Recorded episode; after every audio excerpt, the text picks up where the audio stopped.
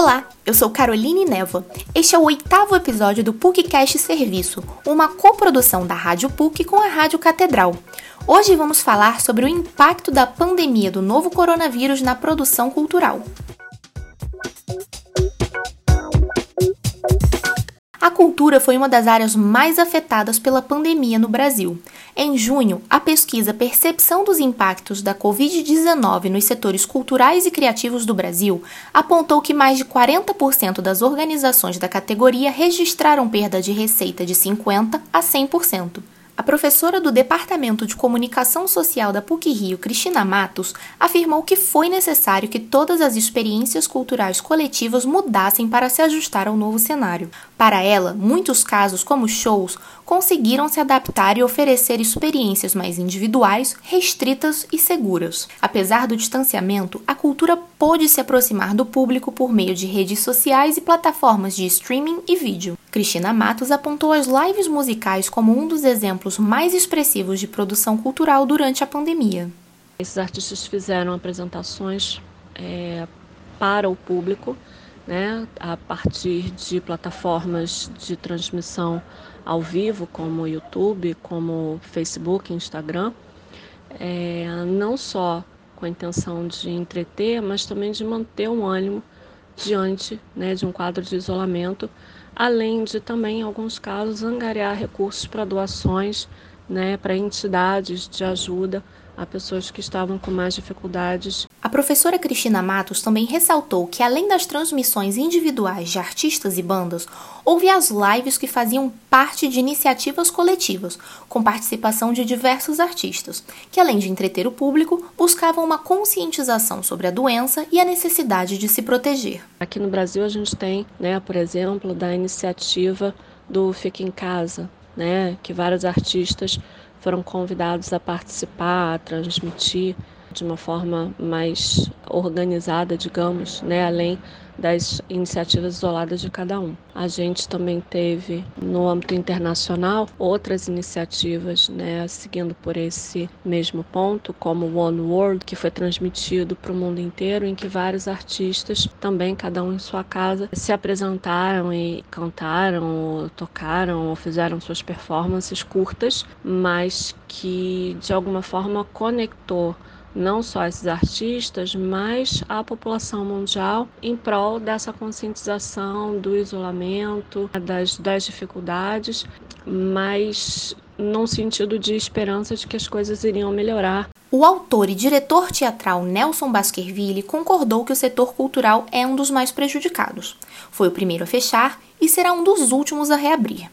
Ele acredita que o momento atual é de retorno, ainda que lento, para algumas atividades, como as produções audiovisuais. Durante a pandemia, Nelson dirigiu à distância as peças O Peso do Pássaro Morto e Das Tripas Coração, esta última resultado de uma oficina que produziu. Ele relatou que no início houve um estranhamento com o streaming, mas que rapidamente a linguagem teatral se adaptou aos novos meios. O maior desafio, segundo ele, foi a comunicação entre as partes criativas, que se encontravam isoladas em suas casas. Contudo, apesar das dificuldades, Nelson Baskerville afirmou que a experiência online tem pontos positivos. Acho que é fascinante um, um mundo novo que a gente está descobrindo e, ao mesmo tempo, uma linguagem que eu acho que ela, ela vai permanecer. Há uma desvantagem da falta de contato com o público, mas há outra, há outras vantagens, por exemplo, o acesso de certos públicos que não assistiriam aos espetáculos uh, morando longe das, das capitais e dos lugares onde essas manifestações acontecem. Para o ator e estudante de cinema da PUC-Rio Adriano Monteiro, a experiência de participar de uma peça online foi confusa e complicada no início. Ele explicou que a dinâmica dos ensaios virtuais foi dificultada por questões como conexão de internet, espaço e silêncio. No final de novembro, a companhia teatral Exem, da qual Adriano faz parte, fez sua estreia virtual com a peça-filme Cartas ao Tempo. Apesar das dificuldades, o ator vê pontos positivos no novo formato, como a possibilidade de explorar espaços, que antes ficavam restritos ao palco. Adriano Monteiro afirmou que a experiência virtual, apesar de diferente, foi enriquecedora. Fazer uma peça online, participar de uma peça online, para mim, foi uma experiência enriquecedora, porque me deu uma base é, para lidar com esse problema e até para produzir, que é algo que eu achava que não ia conseguir e eu estou conseguindo fazer. É, então foi uma experiência única, enriquecedora e eu acho que vai marcar muito esse momento que a gente está vivendo. Adriano Monteiro acredita que a transição do teatro presencial para o online reforça a capacidade de adaptação do artista e acredita que o contexto da pandemia aproximou o teatro do audiovisual. Acabou que o teatro se tornou um pouco de audiovisual de alguma forma.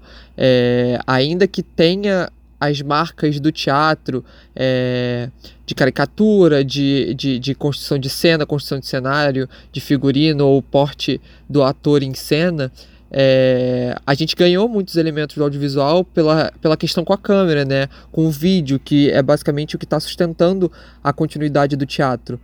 Além de peças teatrais, outras áreas da cultura usaram a tecnologia e as técnicas de audiovisual para manter a proximidade com o público. É o caso dos museus, que também precisaram fechar as portas durante os meses iniciais da pandemia. Como solução, muitos espaços culturais propuseram atividades de arte e educação por meio de redes sociais e promoveram palestras e rodas de conversa online. O arte educador Antônio Jarbas Lopes acredita que a transição para o meio digital foi abrupta, mas não necessariamente negativa.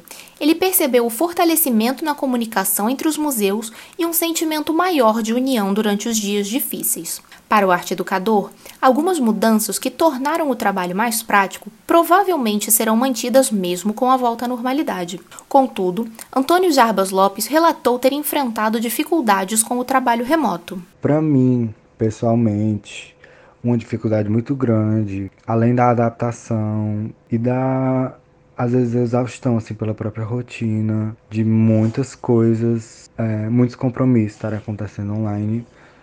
É, eu tive dificuldade também com é, equipamento mesmo, assim, para para acompanhar, tanto acompanhar as coisas como para produzir um material para propor essas atividades.